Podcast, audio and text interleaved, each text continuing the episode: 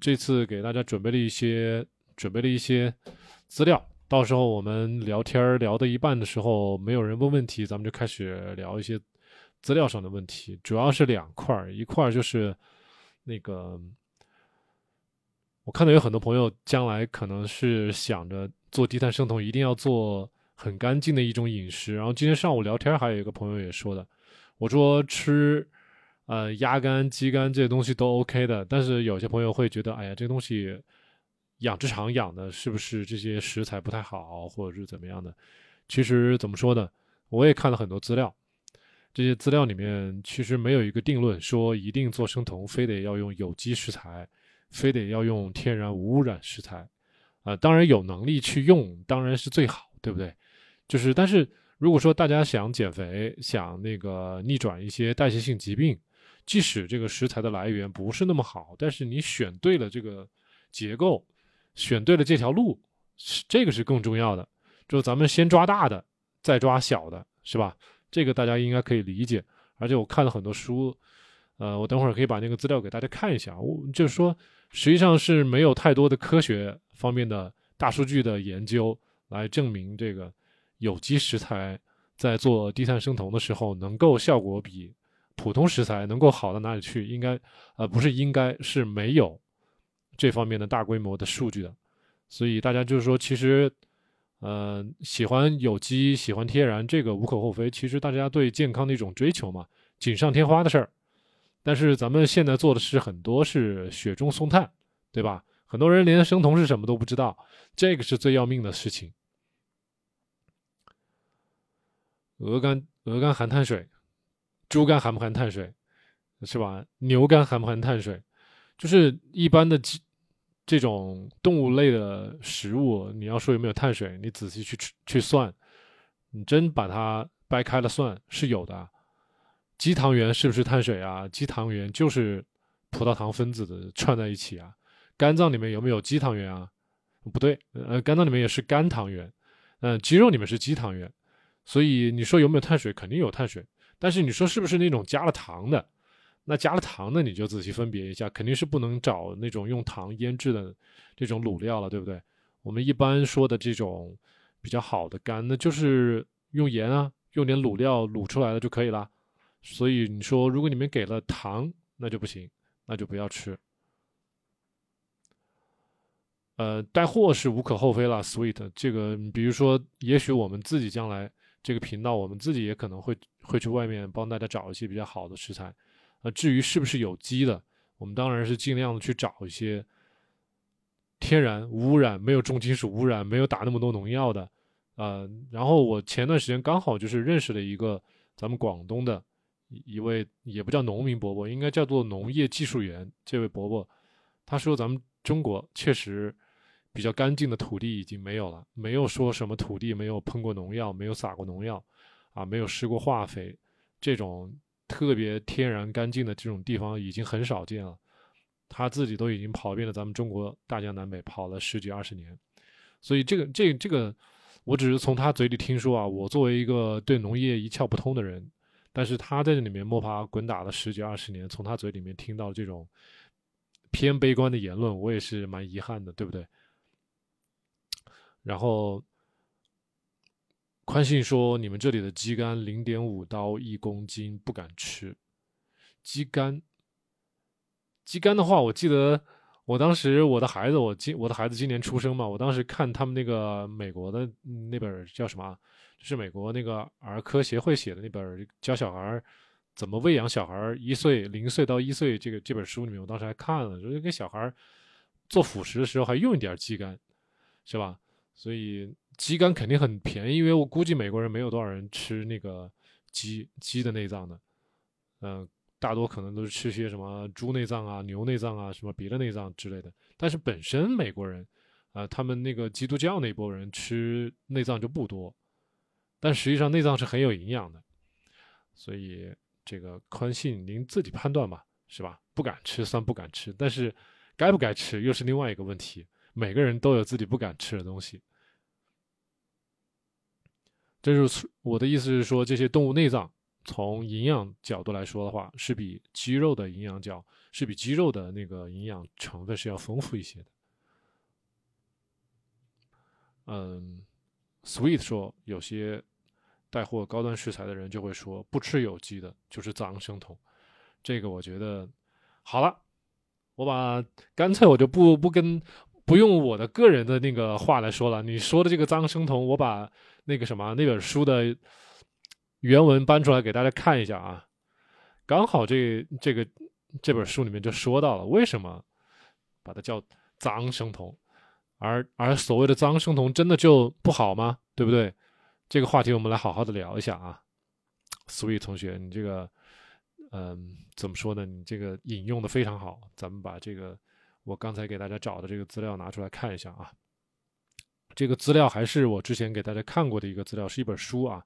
是那个 Eric Westman 写的，嗯，End Your Carb Confuse，让你终结对碳水的疑惑。这本书里面的一部分内容啊，我这是个是个电子书，电子书啊，所以大家跟我一起看一下，就是看看这个脏生酮。我之前也也接触接触过这个这个这个名词嘛，叫 Dirty Keto 嘛，这个没什么啊。那其实我们大家刚开始做生酮，你说。呃，最典型的一个例子，脏生酮就是到外面去吃汉堡，是吧？把面包给扔了，只吃里面这个肉饼，这个就是脏生酮。或者说你去肯德基吃鸡腿，你把皮给扔了，只吃里面的肉，是吧？这个就是脏生酮。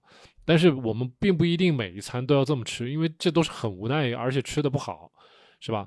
呃，看看这本书里面是对这个脏生酮是一种什么看法啊？我给大家看一下，这段刚好是这么写的。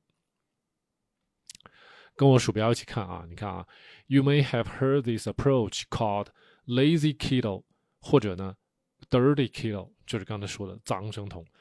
I prefer，I 就是说的 Eric Eric Westman，这个是个大教授，他说 I prefer to think of it as simple keto unplicated keto，也就是说，所谓的脏生酮，他干脆把它想象成一种比较简单的或者是不复杂的生酮，呃，或者说呢。Keto for normal people in the real world，就是在现实世界中的针对于普通人的做的生酮，是吧？所以这有点什么呢？有点鄙视链的感觉，大家明白这个意思吧？鄙视鄙视链啊！我做生酮，我做了有机了，我做到天然无污染了，然后我去鄙视那种普通的吃不起这些食材的这些人，我觉得大可不必是这样，对不对？搞这些鄙视链，其实从结果来看的话，差别不大。咱们来看一下啊，food purist 这个 food purist 什么意思？就是干净食材主义者，可以这么认为啊。然后 people with judgmental streak 啊，这个这些人都是很有自己的偏见的，然后就会说 dirty lazy，然后这些东西，然后 as 就是把这些东西用这些词来让大家觉得难受，嗯，然后他说。They would rather people make all condiments from scratch。他希望所有的人把所有的食材都从零开始去制作，然后呢，一点儿也不用这个人工的，比如说呃甜味剂啊，甜味剂它也不允许你用。然后呢，只能吃草饲的肉，是吧？只能吃有机的食材，鸡蛋，是吧？甚至是母鸡。鸡也得是散养的，在草草林里养大的。然后呢，黄油呢也必须是草饲的黄油。然后呢，甚至这些草，它还要求你是啊，在春天第一波长起来的这这茬草，这个要求就越来越高。就实际上，咱们普通，尤其是咱们在国内是没办法做到这一点的。所以呢，这么这么做，你去强制拔高这个要求，无可厚非，对不对？但是呢，还是要考虑普通人的这个经济承受能力，还有时间能力，不是所有人都可以有那么多时间从零开始把这个饭菜做出来。现在我们很多的朋友其实已经发现自己在家里做饭就已经很不容易了，对不对？然后你说还要再去买那种食材，然后从零去处理啊，然后做出一锅饭，可能并不是每个人都有这么多时间，这是个很现实的问题。再一个，你说买草饲，那基本上有机啊这些东西比普通食材要贵上一倍以上，基本上，啊，而且量也偏少，不是所有超市都有卖的。那人为的把这个标准拔得太高，所以呢，嗯 absolutely nothing wrong，他就是说对这些简单的这些人来说，但是说我们要做好一个正常的一个生酮，其实是没有什么太大的问题的，大概就是这个意思啊。所以这段这段我给大家念了，呃，所以所以就是说脏生酮是吧？是不是真的是不太好呢？是不能做脏脏生酮呢？还是我觉得大家看根据自己的情况啊，根据自己的。经济能力根据自己的时间来来判断，这样子应该是可以的。长期断食的体温低，这个目前没有特别好的一个解决方法，因为长期断食的话，我们身体就会一个是因为我们主要的进行脂肪代谢，脂肪代谢本身它散发出来的能量热量啊，因为散发出来的热量一般都是怎么说呢？算是。热损耗其实是一种能量利用不是很充分的一种状态，就是大家为什么去看那些呃什么内燃机，就是咱们汽车用那些内燃机，它为什么一个劲儿的强调热效率？热效率就是说，比如说我们有一个食物，有个能有有，比如说它有这么多卡路里，咱们最终能够转化成为咱们生物的能够利用的能量。啊，大概有降百分之多少？像他们发动机、汽车发动机，他们现在做到百分之四十几，是吧？那我们现在做生酮饮食，用脂肪代谢为主，那么这个可能就是，虽然具体百分之多少我不知道，但是是比那个燃烧，呃，碳水是要高很多的。燃烧碳水高很多，嗯，碳水的损耗的热量比我们燃烧脂肪损耗的热量要多得多。所以你会觉得哦，我们身体散发的热量变少了，平常会觉得有点冷，是这个样子。所以你就更需要保暖，对吧？然后用一些外在的这些条件，让我们来来来感觉到暖暖和。你说完全靠自身去散发热量，这个有点怎么说呢？我们明知道可能做不到这一点，但是这并不一定是缺点。我们损耗的热量多了，说明我们可能潜在的需要进食要多了。或者说，我们体内的氧化代谢的这些产物会多了，让我们加速衰老，这是有可能的，这都是有可能的。所以，像这个锋利的刺刀，你觉得冷，那你就没办法多穿点衣服了，或者是用一些别的方式。但是，你就说啊，我回去吃碳水，那你就退酮，然后你就体会不到这个生酮的好处。这都是怎么说呢？不可能是兼得，没办法兼得的。然后。大手牵小手，他说生酮前四点三的血糖，餐一五点九，餐二五点三。我觉得这个问题不大，餐二都五点三了，这么好，没有什么太大问题啊。餐前，况且餐前是四点三，已经很好了，这不是胰岛，不是胰岛素抵抗啊，没有问题。其实大家就是说，虽然最漂亮的血糖，你看嘛，那很多人我们糖尿病要求是。两个小时之后还高于十一点一，呃，高于七点八，说错了，高于七点八。你现在是五点三，挺好的呀，已经基本上快要回到空腹血糖的这个水准了。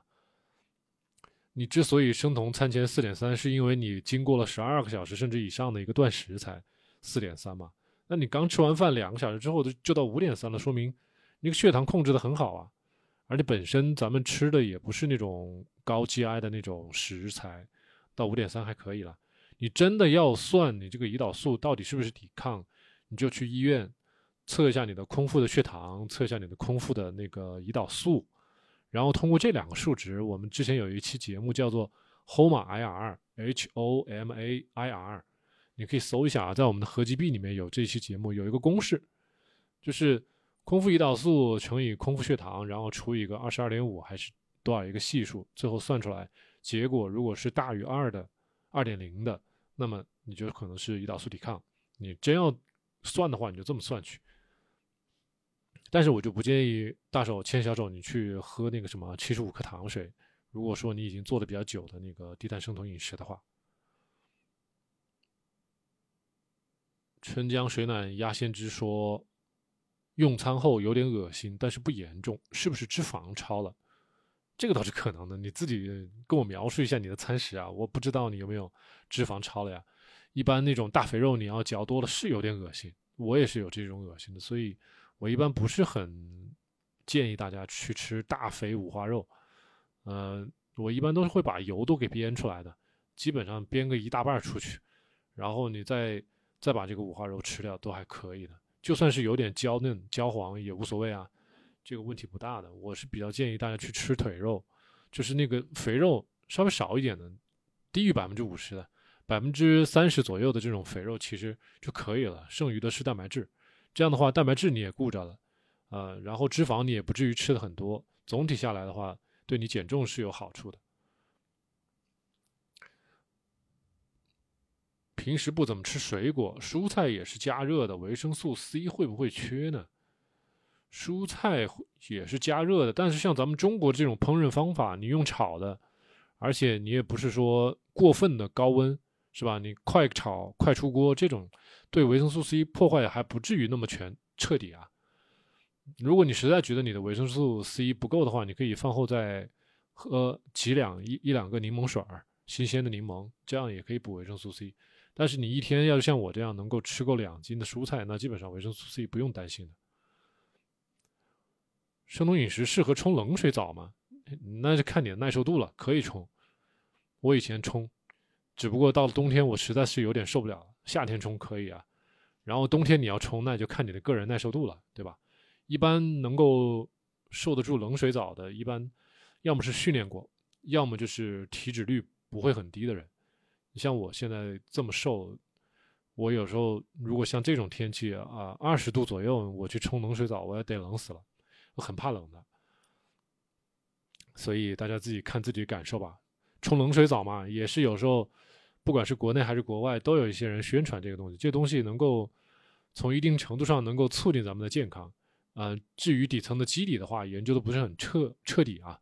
就是相当于可以让大家短时间的感让那个肾上腺飙升，是吧？肾上腺飙升了之后，对我们身体产生了一些积极的一些作用。你可以这么去想，有人是这么做的，而且国外有一个有一个怎么说？有一个极限极限人、极限运动员吧。那个老头子比我们岁数都大，大概五六十多岁了。他就是跑到那种南极、北极那种很冰冷地方，是吧？格陵兰岛啊，跑到那些地方，然后他就坐在冰冰里面、冰水里面，然后他在那儿能够坚持比常人的时间还要长。然后怎么说呢？然后他用来宣扬他的一些健康的理念吧。确实，他这么做能够带来很多好处。我不知道。我不知道刚才这位谁啊，Leo，你是从哪里听说的啊？你可以跟我说一下你的这个知识的来源。米酒说：“哈哈哈，不是牌子，有些优，有些优选的吗？哪一种最合适？就是你问的太细了，我现在没办法回答你。牌子啊，哪种最合适啊？这个都是因人而异的，我怎么可能会有那么……我钻研的不多啊。我刚才都说了，我一般都是山姆啊、沃尔玛啊，甚至京东啊这些地方去买。我而且我也不会很挑。”是吧？就刚才我们谈到这个什么 dirty keto，你可以认为我是 dirty keto 啊，对吧？呃，我虽然对食材还是选择还是有的，但是我还不至于说所有的都得要有机啊、天然的、无污染，我还不至于。橄榄油的话，我倒是一直比较坚持使用那个什么冷压初榨啊，然后偶尔会选有机，我并不会所有的橄榄油都选有机，我是遇着了我才会，然后哦一会儿我就可能不会初榨。冷压就可以了，对我来说。我甚至我以前还买过那种椰子油，是吧？有机的、初榨的、冷压的我都买过。然后我还买过精炼的，是吧？都买过，我都感受了一下。有些人他受不了那个橄榄油的那股那个酸味儿，或者是放到嘴巴里面有一点点辣辣的那种味道。有些人受不了这个味道，那你可以买买精炼的橄榄油，或者说买精炼的椰子油，它都没有什么味道，你炒菜都吃不出来味道。啊，有些人对味道敏感的，那你就买这种稍微精炼一点的，也不至于很差嘛。或者说，如果大家确实觉得啊精炼的你也膈应，那你就用猪油喽，用羊油，用用牛油喽，是吧？用动物油，呃，这种油的话，味道有的有，有的也没有，反正大家都要去试一下才知道。如果丸子章说大概每周吃四五次的海鱼合适吗？你吃四五次的海鱼，你有没有吃猪肉、牛牛肉、羊肉啊？我要问你了，这个海鱼吃这么多也不是说不好啊。你要记得你要多吃点红肉，如果你是女生的话，是吧？因为因为你要补铁呀，有很多东西你这个东西红肉吃少了，你这个铁铁就不够了，特别是那些怀孕的妇女，铁是很需要用的。全是鱼肉的话就没有太多的铁，白肉里面铁就很少。我为什么在我们的节目里面我会比较多的强调红肉跟这个动物内脏，都是因为不管是铁还是其他的一些微量矿物质都是很丰富的。白肉嘛是一个比较好的蛋白质的来源，但是微量元素呢，这个个不好说。所以我是建议大家，你不要一一周全是吃白肉，然后红肉也吃的很少，这样就没有意义了。你要吃，你就是说。我有条件吃海海鱼是吧？那我就搭配着吃，每天都有海鱼，每天都有猪肉、牛肉，你都搭配着吃。你不要说我全部都只吃这个海鱼是吧？然后脂肪呢？海鱼的脂肪必定是很少的嘛，除非你能天天吃三文鱼是吧？那真的是一个是微量元素你可能没有考虑到，再一个就脂肪好的脂肪的来源你怎么弄？你自己想办法。就是帮你把这个问题提出来，你自己重视一下。丸子章。黑哈说他是大肥肉，所以觉得很腻啊，油脂吃太多了，一直有酮值，不光没瘦，而且还吃多了，脂肪率直线上升。那这是的，那就是你吃太多了呀。我们生酮，大家我不知道啊，跟了我们这个频道跟多久了？我们这个频道跟别的博主不是很一样的。如果我我我从很多网友嘴里面都都说，都了解到，有些网友有些博主嘛，你一上来。先买一个血糖仪，先买一个血酮仪，再买一堆试纸，然后让你天天测酮值。如果你这个酮值低于某一个某一个数值的话，那那意味着你这个这个没生酮生好。所以吧，你就又要喝油啊，又要吃大肥肉啊，又要啃奶酪啊，又要来淡奶油啊，是吧？什么东西都给你上了，目的就是要把这个酮值给逼得很高。按他们理解，就是酮值不高就不能生酮，是这样子吗？咱们这个节目去年都已经做过了，做生酮两个条件，两个条件是选一种就可以了。一种就是你把碳水控制的很低，你自然身体就会生酮，身体利用自身的脂肪就能生酮。我们举一个极端的例子，一个人不吃饭，对吧？你饿他三天，就是不给他饭吃，什么也不许吃，只给他喝点水啊，喝点咖啡啊，吃点盐啊，这种最基本的矿物质和水分的补充。你三天之后测生酮了。是吧？我继续不让他吃呢，还是生酮，是吧？我一个月不给他吃呢，生酮。哎，这跟吃脂肪有关系吗？大家帮我回答一下，是不是？如果这个问题你不能给我一个简单的回答的话，那就说明不用吃很多脂肪，一样生酮。那咱们反过来问他，为什么我要生酮要吃那么多脂肪，对不对？想一想这个问题啊。所以我给大家分析了，这个很简单，很很好理解。你比如说，你把碳水，我还再给大家举一个另外一个例子啊，在另外一个极端的例子，嗯，但是知道现在有外源酮，对不对？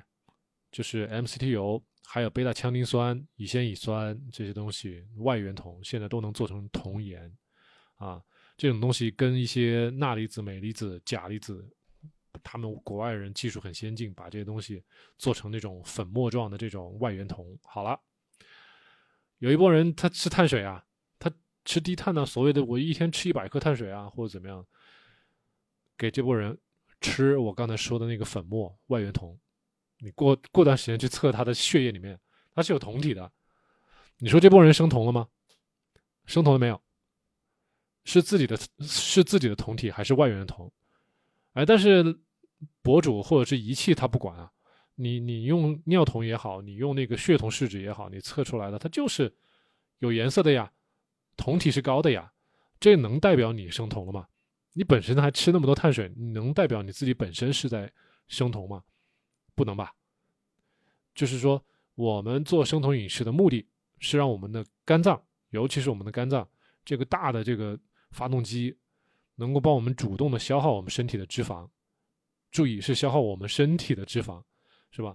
我们把碳水减低，我们适当的吃一些脂肪，也是为了创造好一个环境，能够让它来来利用更好的利用我们身体自己已有的脂肪，啊，从而达到减肥的目的。减肥之后呢，其实顺带的还有很多，比如说酮体对精神呐、对我们的这个怎么说认知状态啊，就是我们的这个精神精神状态，还有我们的体力啊，还有甚至有一些运动员他举铁啊，他甚至啊还有一些长跑运动员他耐力更好了呀，这些附带的效果都是慢慢显现的。减肥只是其中的一啊第一步，所以就说要达到这个目的不容易的，就像咱们爬山一样的，那真的是。所以我们刚才说了，嗯、生酮是不是一定要高油脂？是不是一定要保持酮体很高？不一定的。尤其是像我们这样生酮个半年以上、好几年的这种人，你去测我们酮体，其其实一般早晨，你说如果再加上黎明现象这种这种啊、呃因素在里面的话，如果你早晨六七点、七八点你去测，可能就是零点五、零点六左右喽，你不会觉得很高的。然后等到你中午一直不吃饭断食，你的中午午后你再去测，可能就是呃一点六啊、一点七、一点八，有可能会上二点零，对吧？你如果扛到二十四小时不吃，你再测，可能甚至有人会要上三点零。我们之前也有一些呃我的网友，就是平常他有加我的微信，能够他偶尔会告诉我他平常断食多久，然后血酮会多少多少，然后他就给我看了一个他自己一个记录啊，他断食十二个小时可能就是零点几啊，二十四小时的时候就呃一点几，然后等等他断到四十八小时的时候，这血酮上四点几了，这这中间都没有吃什么别的东西，也没有喝油，也没有干嘛的，这血酮它自己就上来了。所以如果大家平常像我一样，就一日一餐啊，或者是干嘛的，其实你每天测点血酮能够在一点几左右，是吧？不管是不管是零点六啊、零点五啊什么的，你零点四其实也不要操心，是吧？只要你说你没有吃碳水，你没有爆碳，这个零点四也说明不了什么问题，因为你的身体对酮体也好，对葡萄糖也好，它自己调节、自己利用，是吧？一会儿要多用点酮体，一会儿要多用点葡萄糖，多用酮体了，那你血液里面测出来酮体这就少了，这不是很好理解吗？对吧？这就跟咱们开车一样的，我这会儿油门踩深一点，那我的油用的多一点，是吧？最后油箱里剩下的就少一点嘛。所以大家你说一直说哦，我的我的酮体一直要在一点零以上，我才能啊、心安理得的过这个每日的生活，这个是学习不到位。咱们现在通过直播给大家说清楚一点，希望大家将来不要再被一些别的博主给带歪了啊！你你要像我这样子，生酮个四年五年，我马上就要六年了，然后你说我一测血酮零点四，哎，我一点都不担心，因为我知道我昨天前天都没有吃碳水，零点四代表着我身体可能这段时间对脂肪利用的比较多，然后也许我昨天前天吃的脂肪也不算是很多，比较均衡的一种状态，或者干脆你就是跑完步了，是吧？你跑完步了，你到外面去跑步，有很多运动员，有很多的我的这个网友，他平常喜欢锻炼呢，他跑完步之后，身体的他那个肾上腺激素也好，生长激素也好，它分泌的很多的，分泌多了之后，它会帮我们把很多糖原给放出来的，释放出来的，不管是咱们的这个肌肉里的糖原，还是肝脏里的糖原，都放出来。放出来之后，咱们身体就可能在短暂的两三个小时之内，会先用这些葡萄糖，是吧？然后酮体就先放一边去了，或者说一起用。总之，在这段时间里面，酮体会下降，血糖会上升，然后有好好多人就着急，哎呀，我血血糖怎么我跑个步泡个澡怎么也也飙了呀？没关系啊，这又不是说你生病了，怕啥呀？只要你平常还在做好咱们的低碳生酮餐，咱们身体里面在某一个生理阶段，是吧？它到底是利用葡萄糖还是利用酮体？你不要管它了，让它自己去操作去。这个这个人体的生理太复杂了，你说大家整天拿个数拿个那个血血酮试纸去扎自己，去扎自己的手指，是不是很没有必要呢？这没有很必要的。你放到咱们人几百年前，是吧？食物都不够吃的时候，或者说你说再放到咱们原始人还在捕猎的时候，你说那个时候哪管它什么酮体啊，到底有多高啊，是吧？咱们只要就是那时候捕到猎物就吃吃猎物啊，捕到一头牛就吃牛喽，吃不到牛就断食喽，是不是生活就是这样子的？啊、我之前我不是给大家还说过嘛，我之前遇到有一些那个厂家，他们自己都研发出来了一款连续血酮监控仪，这个产品他们自己都觉得这个市场可能不是特别的大，什么意思呢？就是说是有一部分人有这个数字焦虑，是吧？整天非要戴一个手表，然后看着我自己的血糖是多少，血酮是多少，完了我才啊、能够安心下来。这其实是一种焦虑，这个焦虑也会影响你减肥的，对不对？但是实际上没有必要，就是没有必要。你去咱们医院，再去咱们诊所，我们一周给你测一次。你复查，我们就复查那天给你测一下血酮。平常周一到周六我们不管你，就是这样子的。所以你说要遇到谁整天跟你说你每天给我测一次，每天给我测一次，不要信他，不要信他啊！说了很多了，嗯，我太啰嗦了啊，大家听一听就好。牛油果油，牛油果油我没有试过，从来就没有吃过牛油果油。有人最近可能超市里面卖卖的多了啊。因为我之前好几年前，一七一八年那时候我就知道，国外有卖牛油果油的，但是有一部分人会怎么说呢？会认为一些植物油的萃取的方法会比较工业化，是吧？会会有这种残留，就是萃取剂的一些残留，所以大家如果真的是买牛油果，那就是跟买那个橄榄油是一样的，就是你要看它到底是不是。初榨、冷榨，尤其是不是冷榨，这个很重要，是吧？这个油倒出来是个绿色的，那还行，是吧？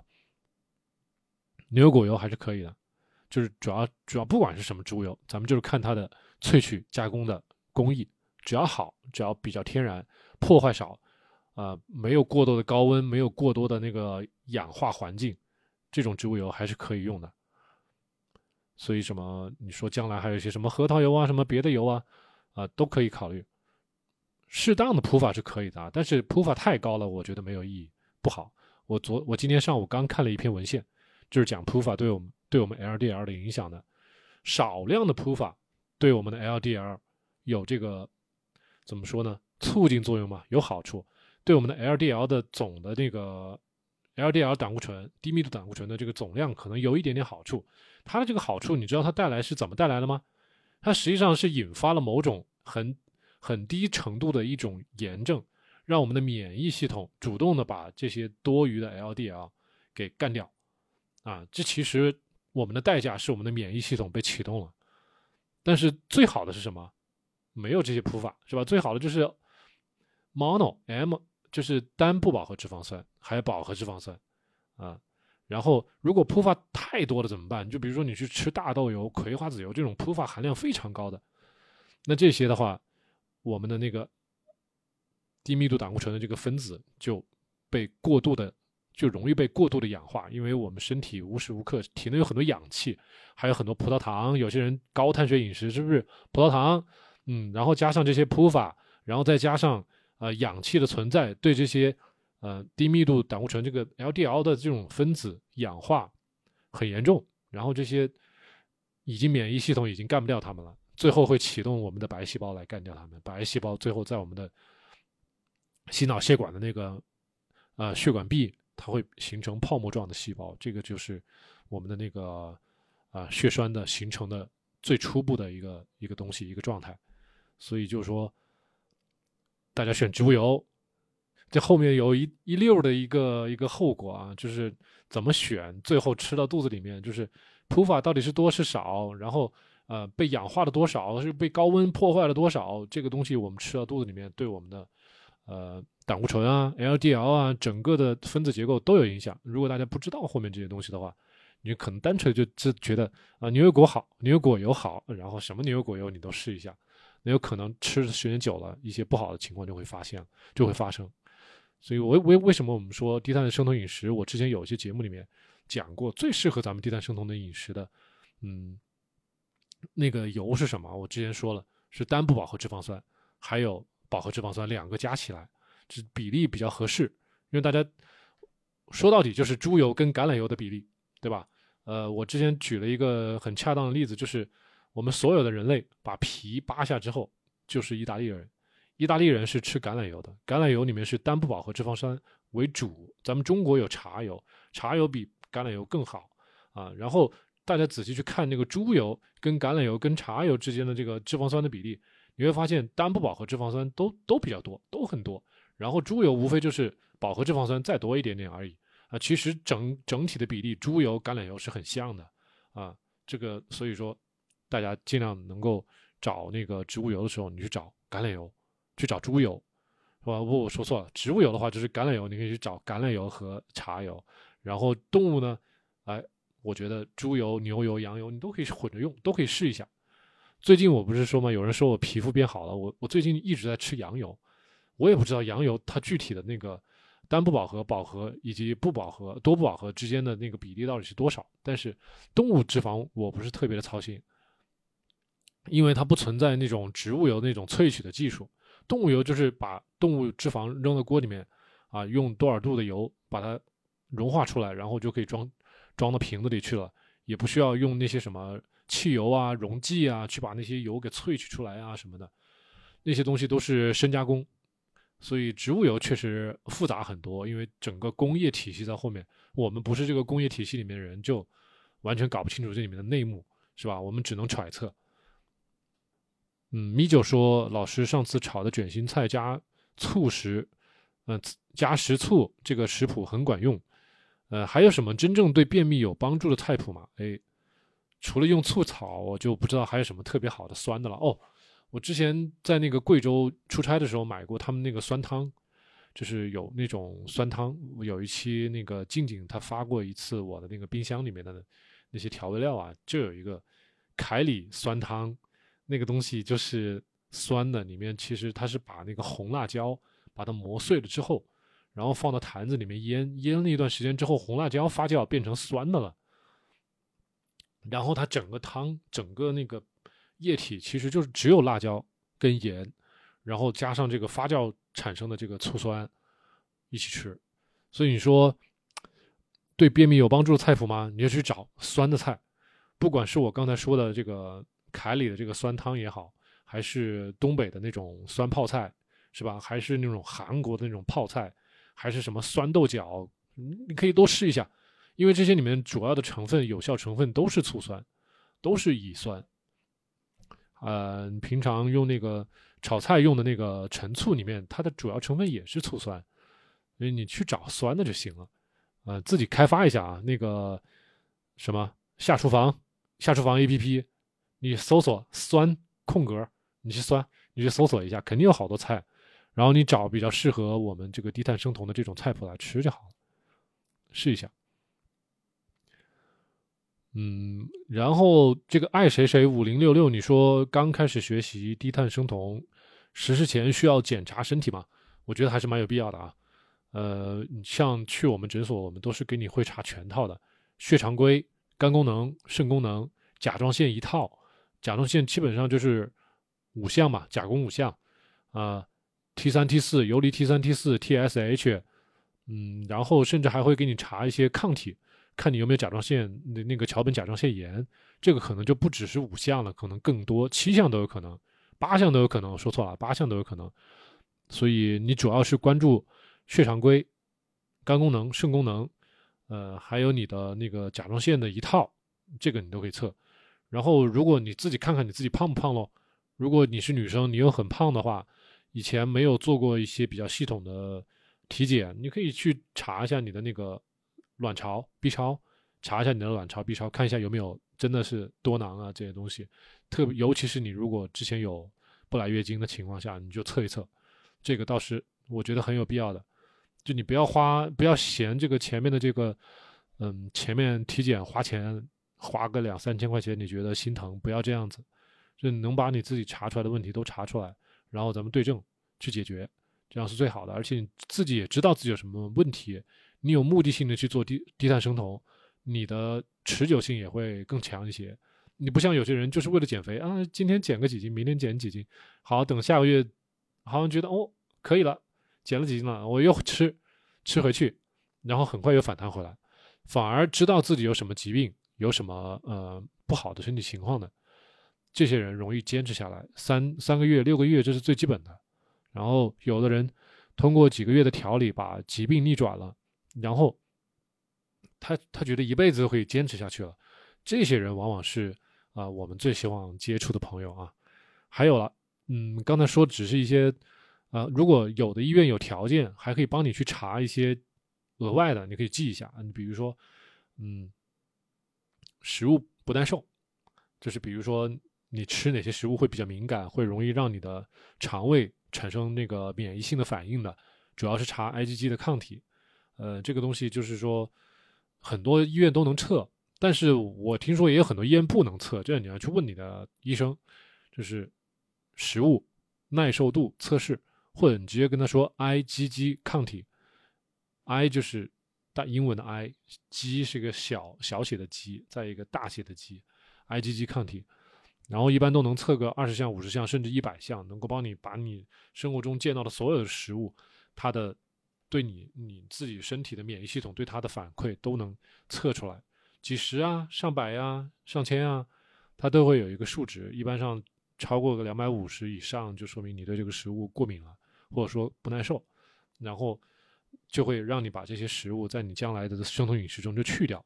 我们经常会遇到有朋友会会问，哎呀，博主能不能吃什么奶酪？能不能喝鲜奶？能不能吃酸奶？这个我们从专业角度都会告诉大家，你最好能测一下你的耐受度。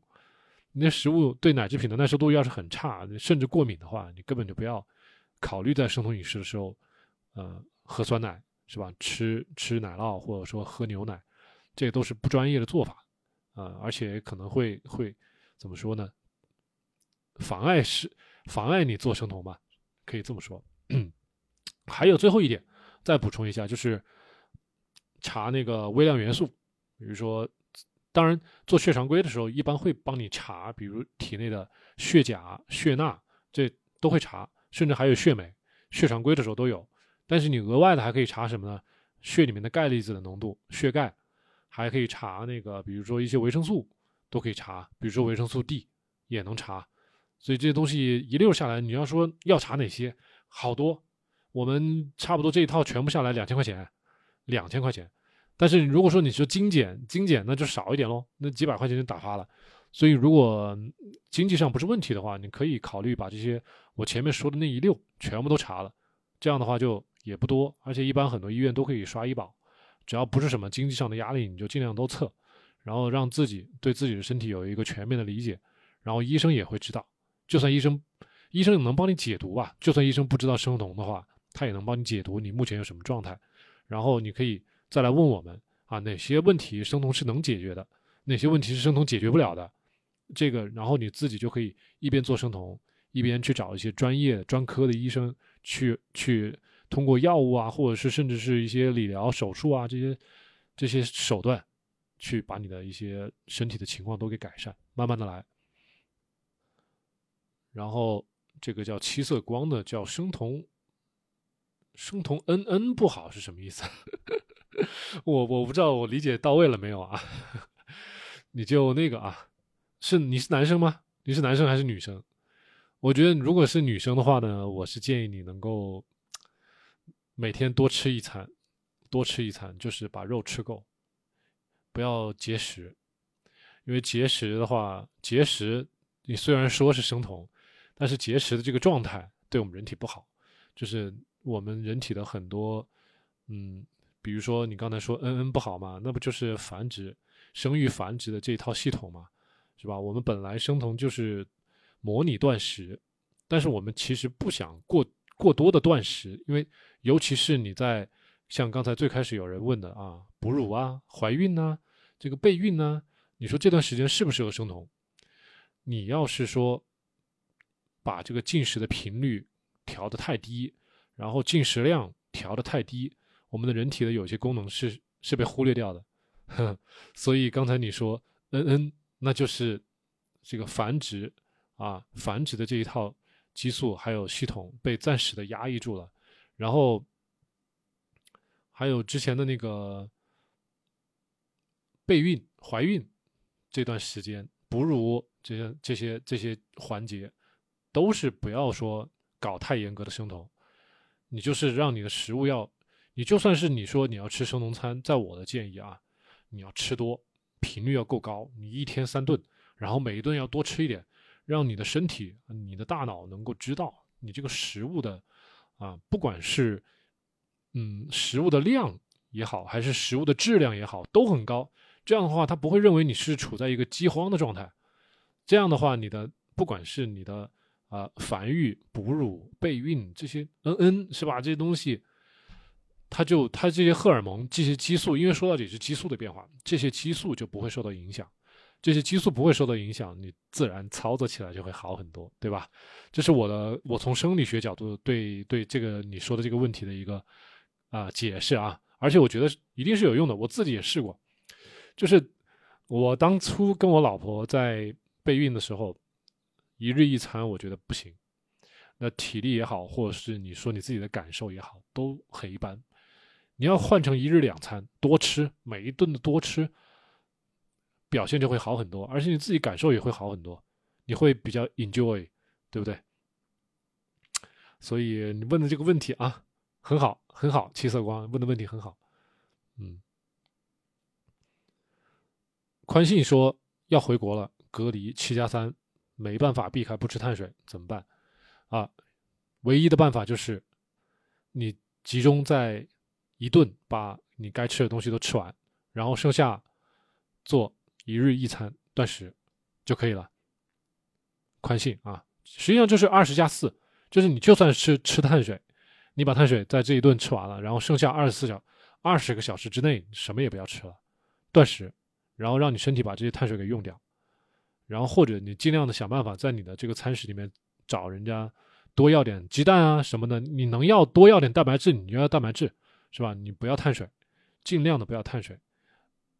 他他比如说一份盒饭里面只有那么点肉，那我要两份盒饭、三份盒饭行不行？是吧？他们只要能提供给你，你就多要几份盒饭，把饭留着，把菜跟肉都吃掉。然后你实在要吃饭，你说是说没有别的可选，那你就吃吧。然后你尽量的在这一餐把饭跟肉吃完之后，那剩下二十个小时你就断食，这样也还怎么？这是这是下策吧？刚才我说的是上策啊，你多要几份盒饭，是上策。便秘怎么办？刚才我说了，多吃点酸的，多喝点酸的，然后呢，尽量的能够避免不要用一些，啊，有一些人会比较建议用一些，呃，泻药啊，就是泻药挺简单的，什么氧化镁啊、氯化镁啊这些东西，一些很简单的镁的一些补剂，就可以让你有这个通便的作用，但是不建议长期使用。你长期使用可能会产生依赖，所以建议你是，比如说用醋炒包菜，咱们之前说过这个东西。然后你平常吃酸菜、泡菜这种酸的，或者说喝咖啡这种比较比较酸性的这种液体，能够让你排便会更加方便。你多试一下这种食补的方式。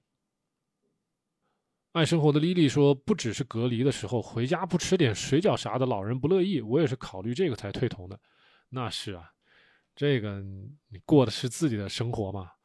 老人嘛，这个没办法了。我遇到不少的朋友跟我反馈过这个问题，就是一回老家是吧？奶奶，你给你吃这个，给你吃那个，就没办法推辞。那只有一个办法，如果是我啊，我回去了，如果奶奶还没开始做饭呢，我说奶奶不好意思啊，那个我我可能最近有有些疾病，呃，医生说不能吃这些带米面淀粉的东西。哎，到底是什么病啊？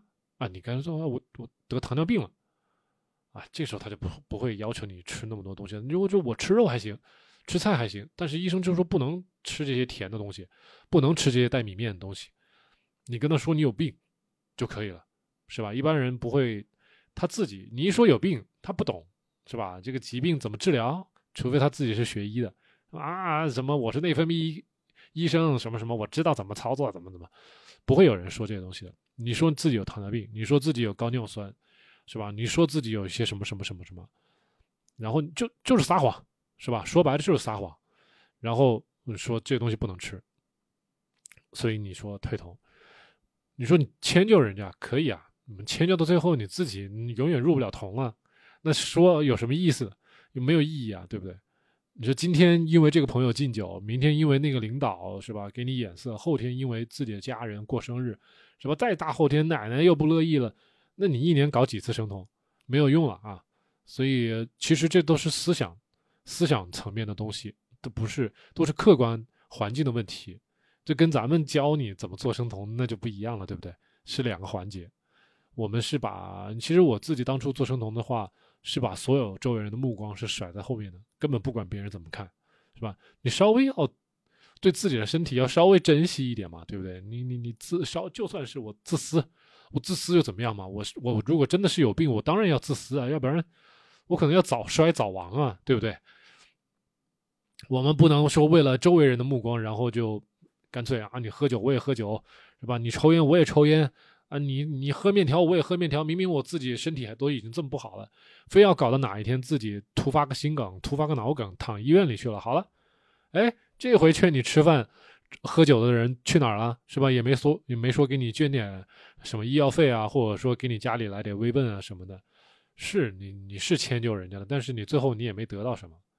所以我是劝大家做好生酮，你就尽量的在咱们这个生酮圈子里混，是吧？外面那波人能能稍微远离一点就远离一点，能影响他们把他带到咱们圈子里来也行，但是就不是说我要两脚踩两只船啊，我觉得这样是不太可能的。现在你看，我的父母还有我的老婆跟我都不是一条船，不是一条船上的，但这一条船上人到哪找呢？咱们中国这么多，我们这个。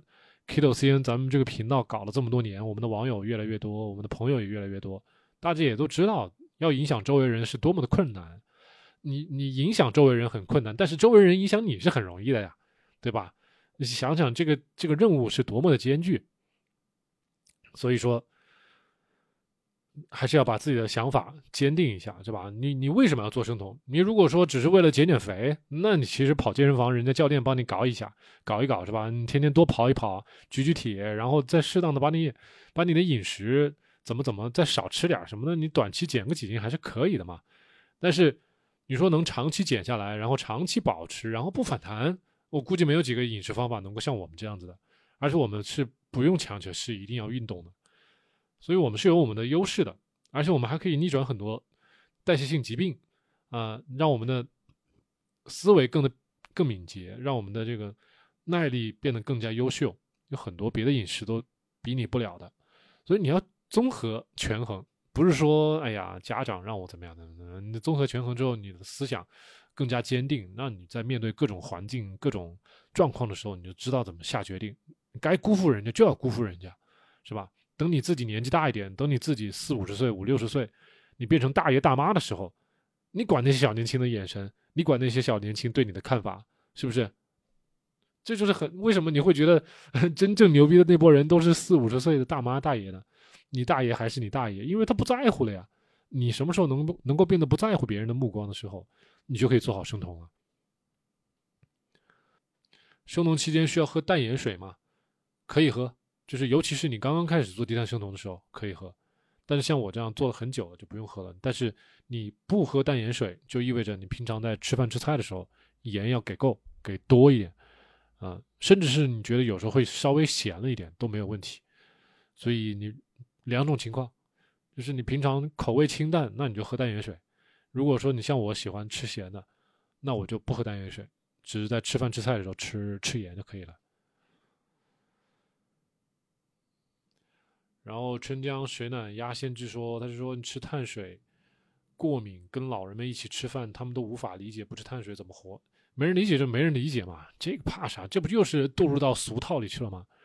多的是人不理解，是吧？那那你还可以说咱们外国人不理解中国人呢？那中国人不也不理解外国人呢？这不理解太多了，隔膜嘛。就咱们鲁迅说的隔膜隔阂不就是这么来的吗？你怎么能让所有人都跟你一样呢？没办法。你哦，今天刚开始的时候，我还想给大家举个例子。你说到这个，说别人不理解，老人家不理解，就不用老人家呀。我电梯里面跟人家说，我说我在宝安中心医院上班，我在那儿做健康管理师，我们那里有低碳饮食、生酮饮食，帮人家逆转糖尿病，是吧？然后调理三高，然后降血脂、降血糖一溜狠呐。结果别人以为我是个骗子，卖什么？以为我是个骗子，然后是不是要卖他一些什么什么保保养品啊，或者是要他要把他拉什么传销组织啊，或者什么的？就总之，你把这一套咱们生酮饮食这套好处，你告诉人家，普通老百姓是根本不相信的。他们是觉得这个人活这么久啊，就没有不得病的，对不对？呃，反正该来都得来，高血压、高血糖、三高，什么代谢啊、衰老啊。什么住院啊、开刀啊这些东西，四五十岁都正常的，没有说谁是健健康康不得病的。这个大家都已经约定俗成，已经习惯这套啊，已经接受这个现状了。你突然告诉他把饮食状态一改，然后很多东西都没有了，怎么可能啊？然后他觉得你是个骗子我我已经不只是在电梯里面跟别人说了，我昨天在那个也是在一个公共场合，跟一跟跟一些什么，比如说啊一些协会的会长，我说啊咱们那个宝安中心医院啊做这个低碳生酮饮食的理呃疗法啊，然后有什么什么什么什么好处，然后就说啊啊是啊是啊是是啊嗯好好好啊，也许我也需要，但是你能透过他的眼睛，你会发现哇这个哥们儿不信，这哥们儿以为我在骗人。就这样子的，就是你跟普通人说，我们我们现在这个节目就是直接就打着生酮饮食的旗号，但是大家能够到咱们频道里面来都不容易，你知道吗？都已经翻过一座山了。我没有给大家做任何的科普，说什么生酮饮食怎么怎么好啊，大家来试一下，都都都怎么样的？我没有做这个，没有做这个前期把大家往里拽的这个工作啊。可能有别的人已经在做了，或者说大家自己通过别的渠道了解到这个概念，但是真的，我们自己如果真的是到线下去，是吧？跟自己的亲戚朋友长辈去说啊，我们现在做这套饮食有什么什么什么什么奇效，不信的，就是不信。这个也是怎么办？怎么说呢？主流媒体，主流媒体的这个几十年的这种洗脑达到的一个效果，这没办法，是吧？那个，咱们要改变这个洪流，要把这个洪流逆转过来，靠我们个人是不行的。我们要加油，是吧？凝聚在一起，形成一股力量，社会上的一股力量。然后这个力量足够大，能够能够在一定程度上能够把主流的这一些一些奇怪的一些啊，让人堕入呃堕入俗套的这些东西，把它能够一定程度的扭转回来，这样就可以了。所以不容易。所以大家遇到这些困难，我也能理解。所以你说怎么办？我可以给你一些针对于个人的一些建议。说你说装疯卖傻，我干脆我是说我有糖尿病，我有各种病，这个都是个人层面上的问题。你说怎么让整个社会层面都接受呢？那可能要好几代人的努力、教育、认知、改善认知，这个要好多年。那也许等等到等到我要去世的时候，才会才会有所改观，都有可能。所以说嘛，丸子张，我就知道太多女生哎，做生酮嘛，不吃主食容易啊。我本来就不爱吃主食，我也不吃甜的。完了之后就开始吃鱼肉、虾肉，整天就是这鱼肉、虾肉、鱼肉、虾肉，搞一段时间，缺铁了，不来姨妈了。看是不是？其实你不来姨妈之前，你应该观察一下自己姨妈量有没有变少，是吧？颜色有没有变深，这都是不好的信号。你自己早点发现，然后你看到这种状态之后，及时做出调整。这个才是怎么说呢？嗯，可能还是有碍于，就是说自己可能对一些生理常识或者是一些现象不了解，也不知道该怎么去去干预，所以这种时候你就需要我们给我问我们啊，问我，然后我告诉你。然后墨子说：“我吃了羊杂吃别的饱腹感强，可是我不爱吃羊杂。我觉得也就是羊肝啊。”羊肾呢？羊心这东西还好吧？我觉得什么羊肚啊，什么这些东西都没什么营养的，你不吃也罢了，好吧？我是觉得这样子的。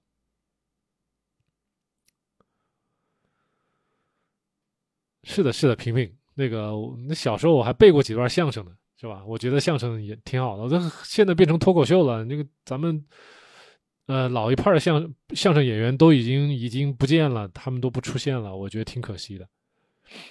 嗯。你看这个水嘛，水我记得是上一次咱们周日直播的时候的一位朋友，我记得，然后他说最近一直在听青龙说，懂了很多，现在就一日一天一餐了，是不是太快了呀？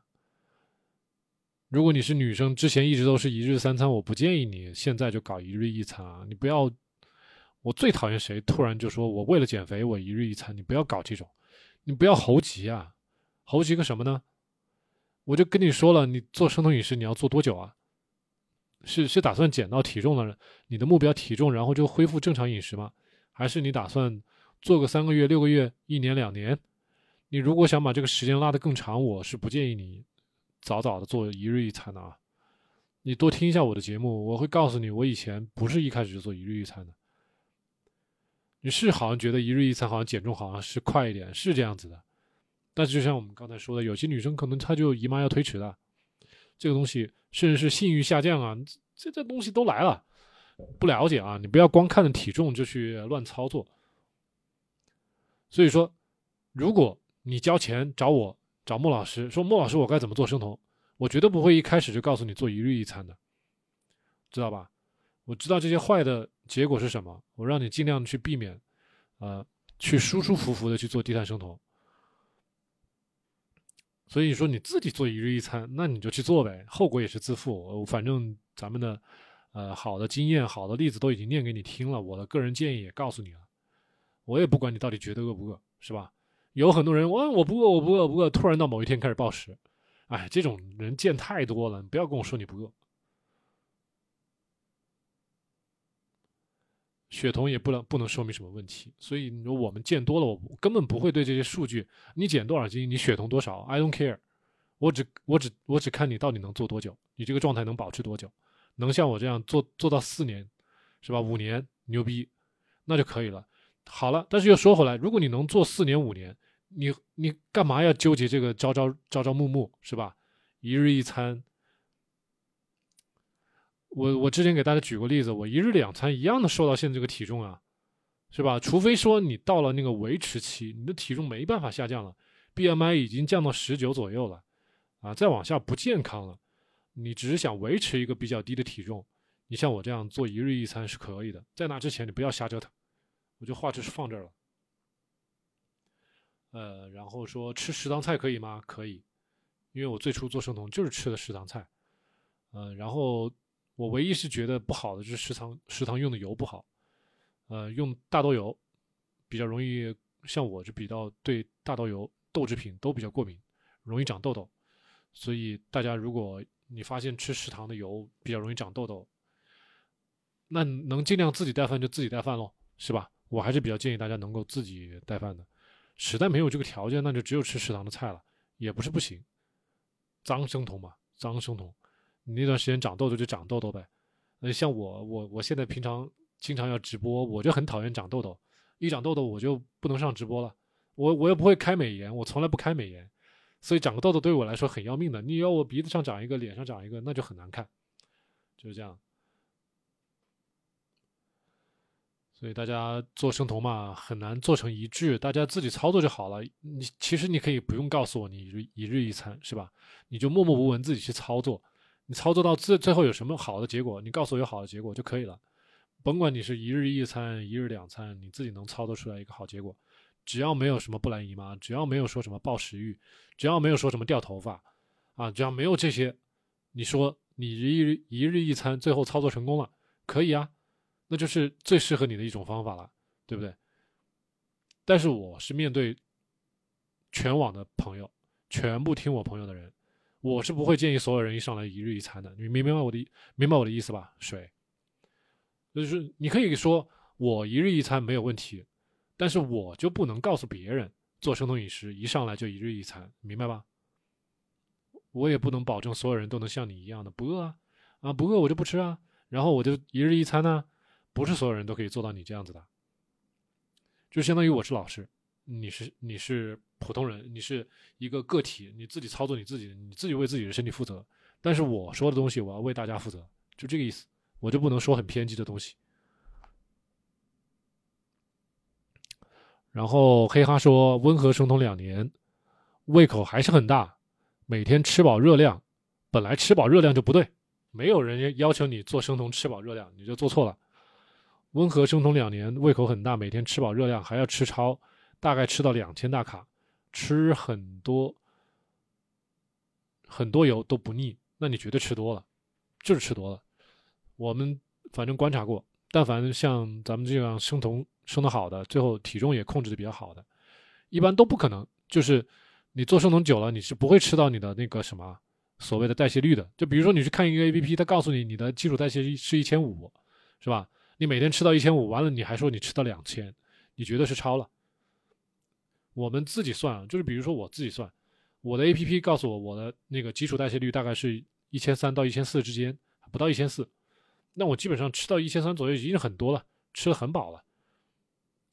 就是基本上我们不一定完全吃到基础代谢的，你甚至有可能吃的更少都有可能的，不好说。就是说你每天吃那么多是有问题的，你为什么胃口这么大？你试一下把盐增多，有很多时候你是盐不够，你吃的是，你只要把你那个食材、那个吃的食材、炒的菜、肉多撒一些盐，你把盐吃够，你基本上就停了。你盐吃够的那个时候，你就会停止吃菜了，停止吃肉了。相反，你如果盐总是不够，你就会一直吃下去。你信我的，你试一下，多撒点盐。然后你才一米五三，那对呀，你一米五三都吃两千大卡，你比我吃的还多呢，太多了，太多了。你先试一下，把盐增加试一试。当然，前提是你排除那个没有味精、没有加糖啊，这个佐料会比较干净啊。然后你再吃肉，肉呢也不要是纯瘦肉，不要是纯瘦肉，不要是纯鸡肉，不要是纯鱼肉，不要是纯虾肉，明白吗？为什么老是强调这个红肉？红肉是肥瘦相间，肥瘦相间，不要都是。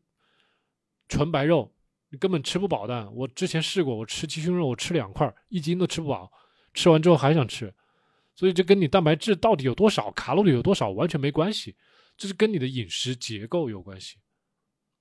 到现在你还在跟我纠结什么大卡大卡大卡，你是不是没有好好看节目？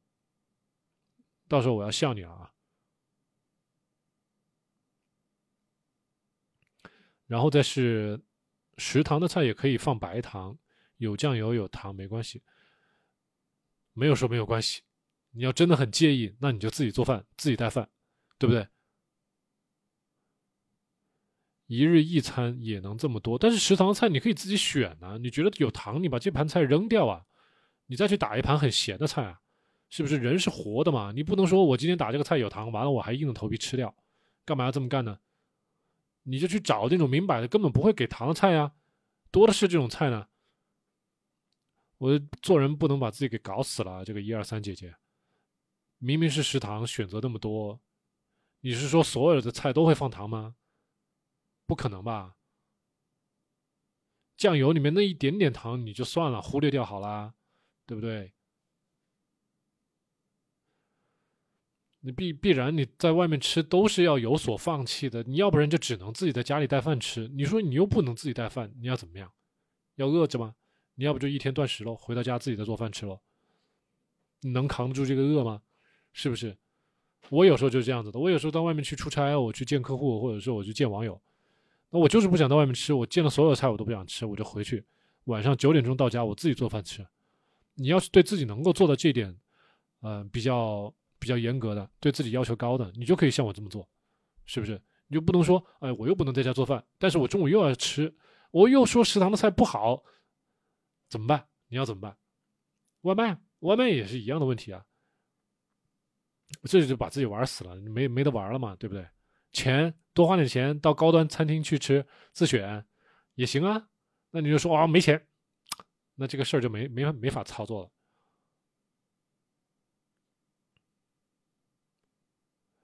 一二三，姐姐，你是这什么东西里面能没有糖呢？那酱油里面，那酱油撒个两滴，里面有那么一丁点糖，会让你退头吗？不会的，不要抬杠啊！你想多了。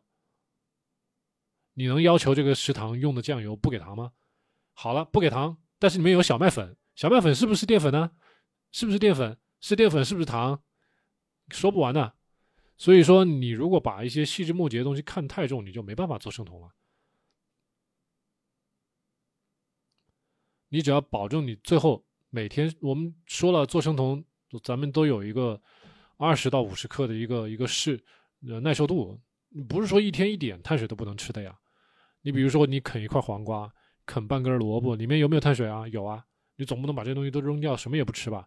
那所谓的零碳水，那也不是不可能的。有些人他走极端，他搞什么零碳水，我要搞高端食材，一点碳水都没有。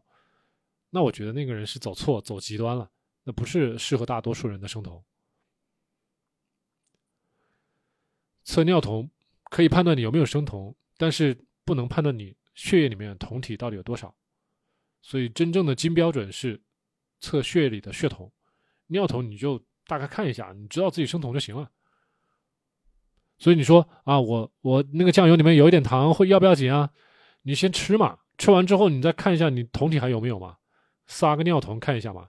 尿酮试纸就用来干这个的，就用来定性的，就只要它变色了，你就知道好了，我还在生酮，没关系。但是你说它准不准？不准。咱们医院里面都是测血统的嘛，对吧？茄类植物有人说是什么 nightshade，就是什么，就是夜晚的那个什么什么那个暗夜的那些植物啊什么的，说对人体有什么什么影响，这是从西方传进来的一种说法。我我经常吃吃茄子啊，紫茄子、青茄子经常吃啊，没事儿，吃吧。番茄我也吃，这都是茄类啊，都吃啊。有些人会会担心这东西过敏。这东西过不过敏，去医院一查就知道。你不要说我担心过敏，我担心什么？担心什么？完了我就不吃。这个是什么？跟跟那些搞巫术的人一样吗？吓唬你啊！真正过不过敏，你去查就知道。我查抗体啊，对茄子过不过敏，一查这抗体，如果真的是很高，那我就不吃茄子喽。你吃完没有？你没有这个没有这个抗体，你就能吃啊。而且你吃完之后，你身体又没有说啊，又没退酮，又没有说呃。比如说，啊，排便不不顺畅，放屁，脸上长痘痘，什么各种的奇怪的现象都没有，那就说明没有什么影响，你就吃就是了。好了，咱们这不知不觉都讲了一个半小时了，天呐！还有还有朋友有问题吗？要不咱们今天就先聊到这儿。我今天聊了好多了，那个大家记得关注我的那个主页啊，关注我的主页右上角。右上角关注我的，左上角关注我的主页，进咱们的群聊。觉得咱们这个节目啊，或者觉得咱们这个莫老师还比较靠谱的，进咱们的群聊。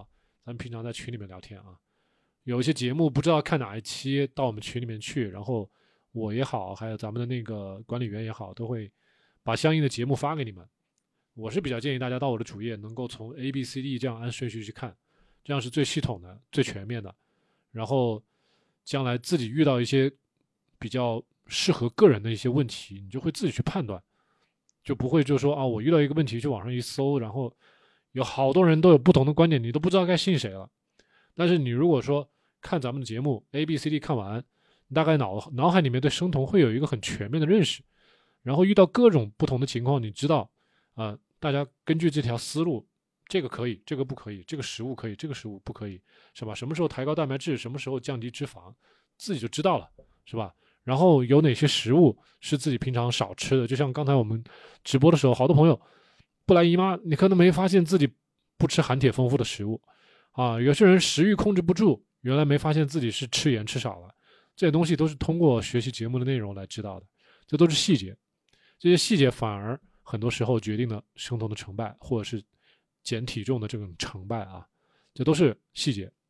所以大家看。每个人都有自己的理解，都觉得自己牛逼，都觉得自己不需要这个生酮嘛，不就吃饭嘛，有什么难的嘛？要这么难，我干嘛要做五五年？做五年做这个生酮博主来教大家科普？其实是我们自己，我自己做生酮当然简单，我一年就搞完了。但是我发现要教会大家，或者说让更多人能够接受生酮、接受低碳，那本身就是一个很难的事情。就像当年那个什么，咱们推行白话文一样的。这个以前都是用古文写字儿，现在突然要用白话文写字，你想这个难度有多大？是直到大家发现用另外一种方法，这个好处实在是太多了，这个旧有的东西才会被干掉，才会被咱们排斥掉。怎么现在还没这个万里长征才走了十步左右吧，是吧？才才没走多远，所以我们还要加油。我们现在那个快要结束了啊。对的，对的，对的。你看，搜搜搜搜，你这个反馈多好。之前就是低盐，这两天多盐之后呢，食欲都下降了。没错，继续保持这个盐还是要稍微再吃够啊，都要吃够。然后呼吸酮那个东西也不是说不准，就跟那个血酮仪是呃，跟那个尿酮是一样的，只不过它呢也是咱们拿来判断自己是不是入酮就可以了。你一吹变色，或者说它在某一个范围知道自己生酮了就可以了。我们做生酮要做好，主要还是控制咱们自己的那个饮食结构，哪些该吃，哪些不该吃。这个东西很简单，你一天、两天、三天、一个月，这个习惯基本上就形成了。哪些该吃，哪些不该吃，然后剩余的就是你就不用天天去测了。只不过在最初那一个月的时候，是吧？你担心哪个食物吃错了，担心第二天退酮，这个时候你及时反馈还是可以的。还有那种更直接的呀，就是连续血酮。血糖监控仪啊，我就贴一个那个不干胶在胳膊上，你吃什么血糖一下飙起来，然后破表了，那你就知道自己肯定是退酮了。所以你说的不管是尿酮试纸啊、呼吸酮仪器，还是连续血酮血糖监控仪，甚至也许将来还会有连续血酮监控仪，这个东西都是大家可能用个一个月左右就可以了。你知道哪些东西该吃，哪些东西不该吃，等到一个月以后，你就不会再去碰那些不该吃的东西了。啊，从那以后就不需要那个尿液试纸了，也不需要什么呼吸酮仪器了，这东西都不需要了。这个一二三姐姐，我好像说服不了你啊！你可能是陷在传统饮食中陷得太深了。你先花点时间学习一下低碳生酮。盐储水，那我问你，胰岛素储不储水？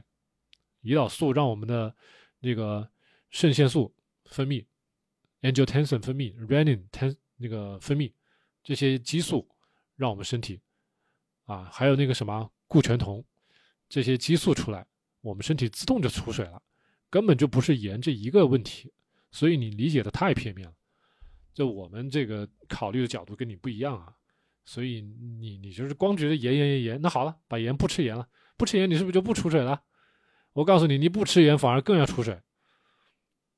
所以非专业人士啊，咱们这个不用讨论太多，你你可以信我的，你也可以不信我的。我们群里面已经有很多朋友，就像我一样，做生酮已经好多年了，是吧？该吃盐吃盐，该多吃盐多吃盐，结果都很好。前面那个 SOSO 也是的，控制食欲，吃了盐之后控制食欲。你说储水嘛？你看我这个样子像储水的样子吗？对不对？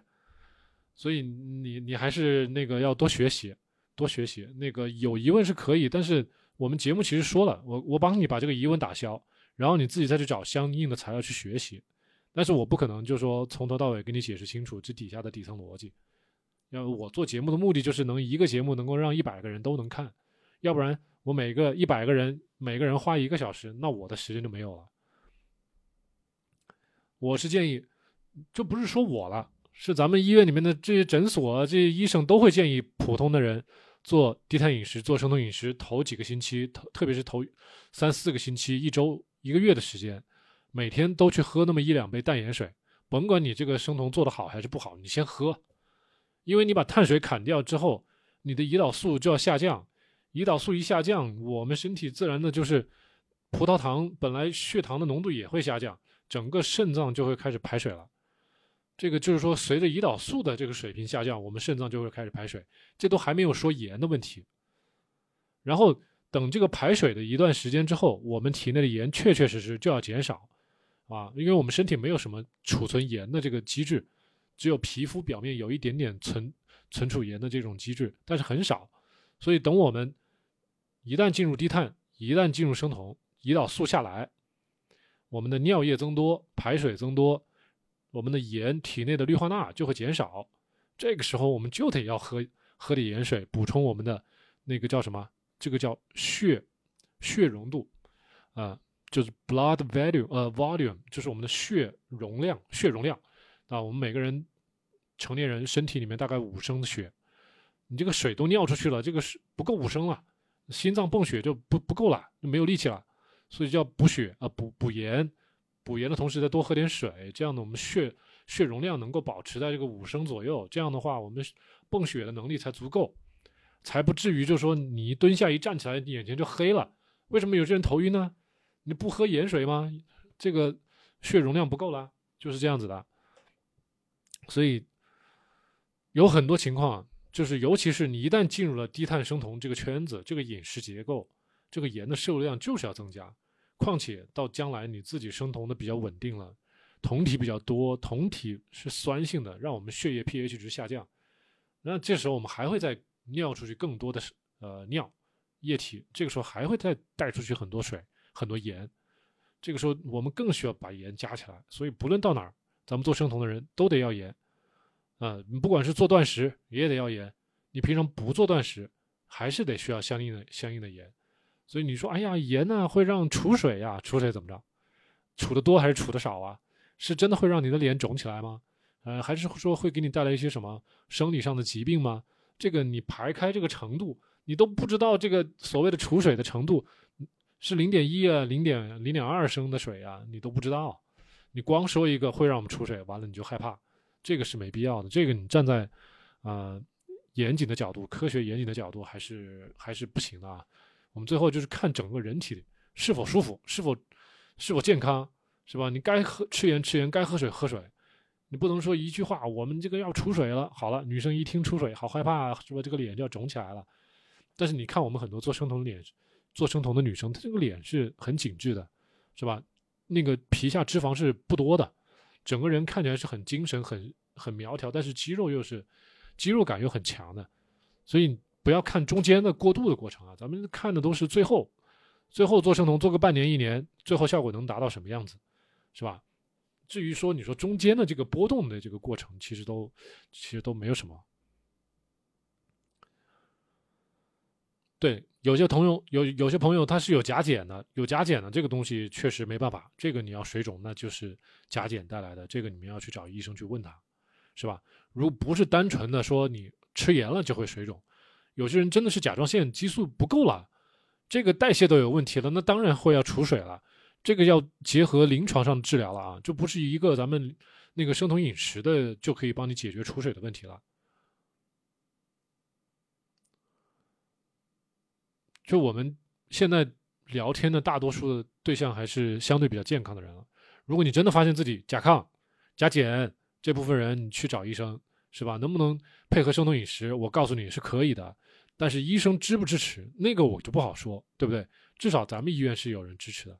但是你们不知道在别的城市啊，或者别的医院呢，呃，内分泌的医生啊，就说你甲减了，或者你甲亢了，尤其是甲减啊什么的，你说你要搞生酮饮食，他不懂，他也不知道你是怎么操作，万一出问题他负不了责任，他就会让你不要做，就是这样子的啊，现状是这个样子。这段时间生酮有时候会诱发口腔溃疡、嘴里不舒服，这跟生酮没关系，这跟你饮食结构有问题，你有些该吃的食物要多吃。尤其是我说的这个，那口腔溃疡一般都是缺乏维生素 B，还有一些维生素 C，所以你尽量的把食物里面的蔬菜跟菌菇这些东西全部都加起来。啊，我为什么说一天要吃两斤，一斤到两斤的蔬菜？那就是为了要把所有的蔬菜的种类要吃够，不管是绿叶蔬菜，还是什么一些什么什么什么胡萝卜这些东西也能吃，黄瓜你能吃，还有很重要的就是菌菇、香菇、鸡腿菇什么，你这东西要吃啊，补充维生素 B 啊。你拿出来打汤也行啊，每周要吃个两三回至少。你要吃少了，可能真的就会有口腔溃疡，是吧？你又不吃补剂，是吧？我们不卖补剂，但是我们也知道有些人不吃蔬菜，不爱吃蔬菜的人，那这波人可能就要吃补剂啊。你自己选好不好？这位叫第七位的朋友，这个原因其实很简单，就是你缺维生素了，缺维生素 B 族了。大王的口腔溃疡、口干、口干，你就多喝盐水。但是口腔溃疡就跟刚才前面那个叫第七位的这位朋友是一样的，你要多吃含维生素 B 族丰富的食物，这跟坚果没关系，除非你吃的坚果大多都是那个炒货，这个倒是有可能。所以怎么说呢？咱们教给大家的是一套很省钱的一套低碳饮食方法，而且很简单，但是就要求大家各种食物都是原形食材，蔬菜、菌菇、红肉、白肉，是吧？都吃这东西，都吃。你要真买起来，其实不贵，也没要求大家一定要是有机食材，一定要是天然无污染，是吧？大家在自己的消费能力范围之内，把这些东西做到极致就可以了。你说我又不吃菜，我又不吃菌菇，然后我还不爱吃红肉，我就只吃鸡肉跟鱼，哎，那我怎么做好生酮啊？帮不了你啊！这种情况我就真的没有办法，因为。我没有那么专业了，是吧？因为我不是你这一套起来的，我只知道，就是我这一套以及我参考的那些国外的医生他们写的书，他们这些文献里面对病人的一些要求，吃的一些结构，就是我刚才说的，就是比较均衡的、比较丰富的一种饮食结构，纯天然的，偏比较天然吧，尽量的不要这种加工类的。但是你说我都已经要求到这么低了，完了你还要把红肉也丢扔掉，把蔬菜也扔掉，把菌菇也扔掉，我完了之后要符合你个人的饮食，完了之后其实你是偏食挑食的，你就相当于在问我，我如果偏食挑食如何做好低碳生酮？这个可不是，这是太大的一个挑战对我来说，这太难了啊！所以这个啊，第七位每呃第七位这位朋友，这个每日坚果里面有很多坚果是不能吃的，做低碳生酮是不能吃的，特别是什么腰果啊、花生啊这些东西含碳水很高的，你不能吃的。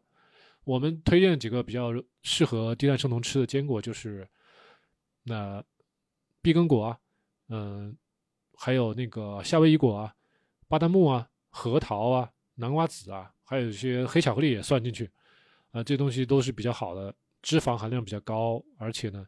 我说的这几种坚果，你尽量不要炒，炒完之后你会吃的停不下来。这几种呢，你就尽量吃原生态的，嗯，原味的，不要加盐的，你就吃，嗯，饭后吃这么一小把就可以了，就这么一小把就可以了。所以你说的那种每日坚果，不建议你吃啊。好了，咱们今天回答的问题挺多的了，我会把一些比较好的一些我的回答把它做成节目啊。然后再发出来，所以大家一个呢是在咱们群里面多交流，多交流，然后有空我会在群里面跟大家交流，也会把以前一些节目发给大家看，然后再一个就是我们将来可能慢慢的就是会把节目变得丰富一些，这种这种问答也挺必要的，但是就是说如果大家觉得什么需要什么更更多的服务啊什么的，大家可以给我留言啊。进群，进群就是在我们的那个我的主页，就是我小红书主页下面有一个群聊嘛，到那个群聊里面去，就会有两个群，大家自己选的进啊。小红书的群啊，不是微信群，小红书群。啊，榛子还可以，可以吃榛子。这个两颗心照不宣，这位朋友，你就两次生酮都失败了，我是建议你们能够花点时间先学习一下啊。咱们那个主页有好的节目，从 A B C D 开始看。先把心态摆好，心态摆好了再开始做生酮。心态摆好，然后了解一下咱们生酮到底是什么样子，大概该怎么做。然后你最好要跟对老师，对吧？我这是吹我自己，我我我我的节目是非常好的，而且也不会教教大家一些一些奇怪的、很极端的一些呃饮食方法，都是呃纯天然食补的这一套，而且比较讲究循序渐进，你不会。就说一下子让你这个段，一下子那个段折腾人，过两周然后你开始暴食，不会让你这样子的。好，平常更多的时候还是觉得大家这个就什么呢，在群里面多交流，多看看我们的节目，是吧？如果看完节目之后都记得点赞，我就知道你看过这个节目。不然的话，有些朋友喜欢进群，是吧？进群了之后，过了一周，突然之间开始冒一些小白的问题。我说，然后我就会说，你看过这个节目没有？啊，我说我看过，我看过，我怎么知道你看过没看过？对不对？有些朋友真的是很不老实，嗯，你问他看过没？我都看过，但是问的问题都是小白问题，我节目里面全讲了，这怎么能看过呢？这个我就人心叵测啊，我也是喜欢猜疑的一些人。好了，我说太多了啊。是的，比较认可我的朋友呢，就希望你们首先是关注我，然后。进入到咱们群聊，咱们将来慢慢的给大家找一些，呃，怎么说呢？好的一些，当然这科普吧，咱们平常问答都都可以随时问答，然后节目也是会一直播下去，啊，那些一个个的小问答咱们都会播下去，然后将来咱们再给想办法到外面找找一些好的食材，是吧？大家我们觉得好的一些食材，大家觉得喜欢，是吧？蔬菜啊、肉啊、菌菇啊这些东西，咱们都觉得好吃的，考虑支持一下我们啊。大家学习了咱们的节目，免费提供节目，咱们都不收费是吧？免费学习节目，支持咱们，那就可以有几种方法，我也可以问问大家。大家觉得这个，比如说像有一些很多老外博主啊，就是说节目做的确实很好，然后会有很多的呃，就是说粉丝啊，或者是死忠拥崩，然后呢，他们会有一个，比如说按月，就像会员交费一样的按月订购，然后呢。会有对会员每每对这么一部分会员粉丝呢，会有单独的线下的或者是私密小群的这种呃交流，不管是直播也好，还是一对一也好，这种服务，嗯，是这种。还有一种呢，就是嗯，可能就是，通过咱们卖货直播卖货，卖一些好吃的天然食材，然后大家再购买呢，大家觉得哪种服务更好一些？当然，我觉得这个按月订购会好。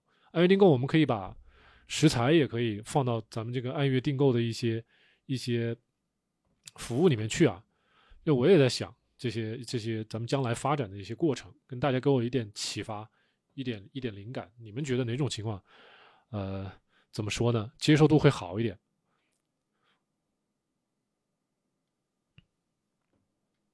好的食材是不是？我觉得好的食材是大家都喜闻乐见的，两种都可以有是吧，Lisa？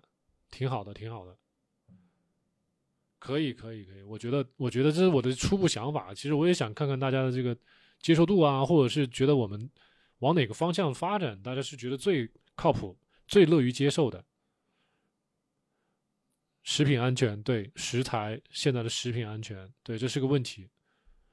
那我们上次碰到一个，碰到一个，就是我今天直播的时候刚刚讲的一个大叔嘛，那个广东的那个大叔，他很有意思。他说，他说他他们他们种养有机甲鱼。我说我还是第一次听说有机甲鱼。我说这个甲鱼怎么有机？